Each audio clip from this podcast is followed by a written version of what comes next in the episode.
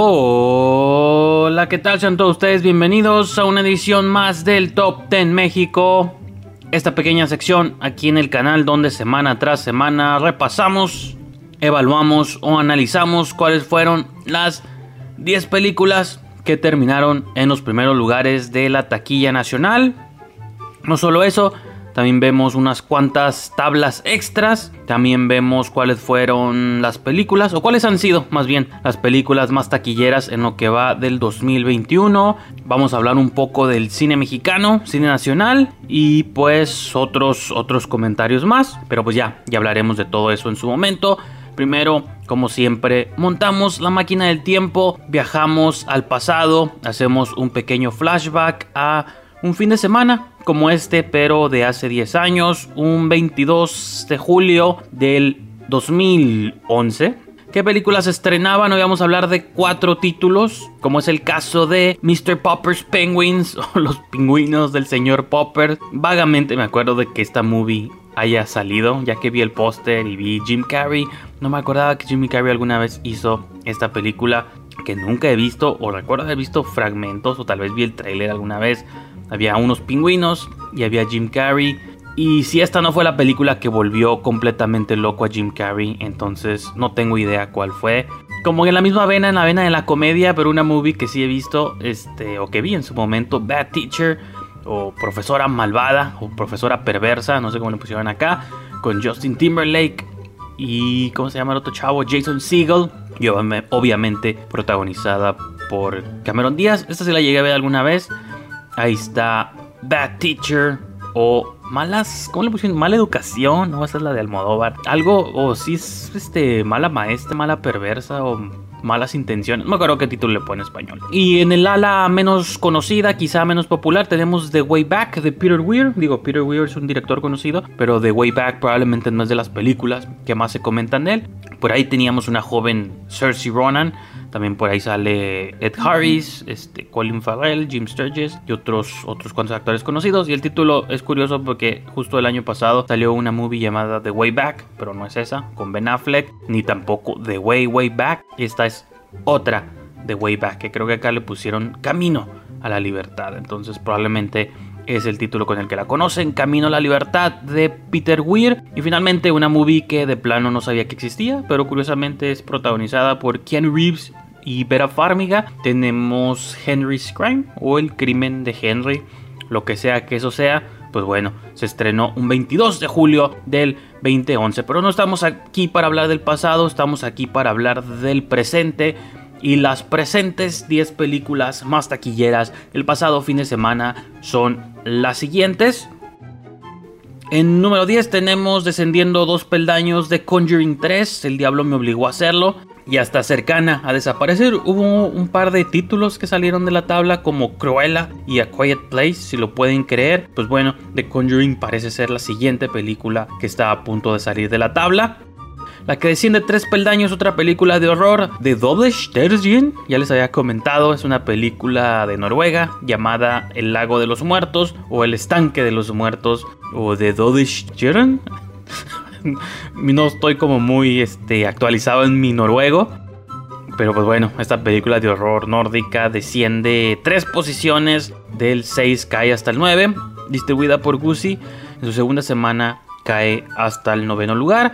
Otra película de horror que desciende tres posiciones, del número 5 cae hasta el 8. Tenemos The Forever Purge, La Purga para siempre. Esta película de Universal Pictures ya tiene un mes, un mes en cartelera y desciende tres posiciones hasta el octavo lugar. Para darle paso en el número 7 al primer estreno de tres que hubo este fin de semana. Y una película que al menos yo, no sé el público, no sé cuáles eran las estimaciones allá afuera, o los cálculos, o los pronósticos, pero uno pensaría gran franquicia, gran nombre. Estamos hablando de G.I. Joe, Ojos de Serpiente, Snake Eyes.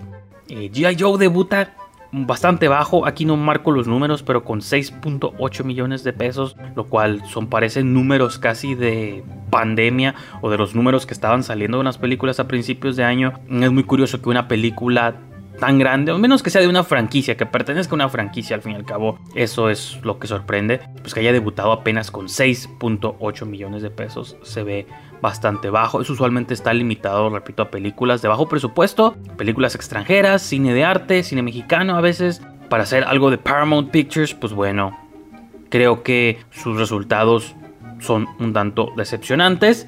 Eh, ahora vamos a una tanda de películas que descienden dos posiciones, del 4 al 6. Finalmente, Fast 9 entra a la segunda mitad de la tabla después de haber estado en primer lugar por varias semanas. Fast 9 finalmente cae hasta el número 6. En su quinta semana, esta es otra película de Universal Pictures. Creo que Universal son los que más tienen ahorita títulos en el top 10. En quinto lugar, también descendiendo dos posiciones, del 3 hasta el 5, tenemos la película nacional El Mesero. El Mesero, protagonizada por Vadir Derbez, pues bueno, cae hasta el quinto lugar en su segunda semana. Ahorita vamos a hablar más de ella cuando hablemos del cine nacional. Esta corre a cargo de Videocine. Eh, número 4, como mencionaba, la tercera película que cae dos posiciones, tenemos Black Widow, la viuda negra de Marvel, diagonal Disney. Eh, la Scarlett Johansson desciende dos posiciones del 2 al número 4. En su tercera semana esta es de Disney, repito, y ya la pueden ver en Disney Plus, me parece, por un módico precio de 330 pesos.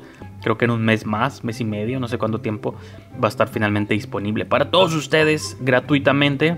Digo, gratuita si pagan la suscripción a Disney Plus. Entonces, pues vámonos a dos estrenos de Universal Pictures. El primero de ellos fue Old, viejos del señor M. Night Shyamalan. Siempre tiene algo interesante que contar, algo interesante que decir con su particular sello de hacer cine. Pues bueno, el señor Shyamalan debuta en tercer lugar con 16.5 millones de pesos. Repito, aquí no lo marco, pero lo menciono porque hoy no va a haber tabla de terror porque esos 16 no fueron lo suficiente para mover la aguja en la tabla de terror que hacemos esporádicamente. Esta es otra de las de Universal Pictures, debuta en tercer lugar para darle paso en segundo lugar a otra película que debuta también de Universal Pictures en el mundo animado. Tenemos Boss Baby 2 o Jefe en Pañales, segunda parte. Ahora es una niña son dos babies, no me acuerdo cómo le pusieron en español. El punto es que es la segunda parte de Boss Baby no figuró en ninguna de las siguientes tablas, lo cual indica que pues esta semana los estrenos debutaron o estrenaron con números bastante bajos en comparación o en relativa comparación a como habían estado estrenando las semanas pasadas las películas. Por ejemplo, Space Jam la semana pasada debutó con 62 millones. El Mesero, incluso la película mexicana, debutó con 20 millones, punto 7. Pues Boss Baby debutó con 24.2. Apenas una diferencia de 3 millones de pesos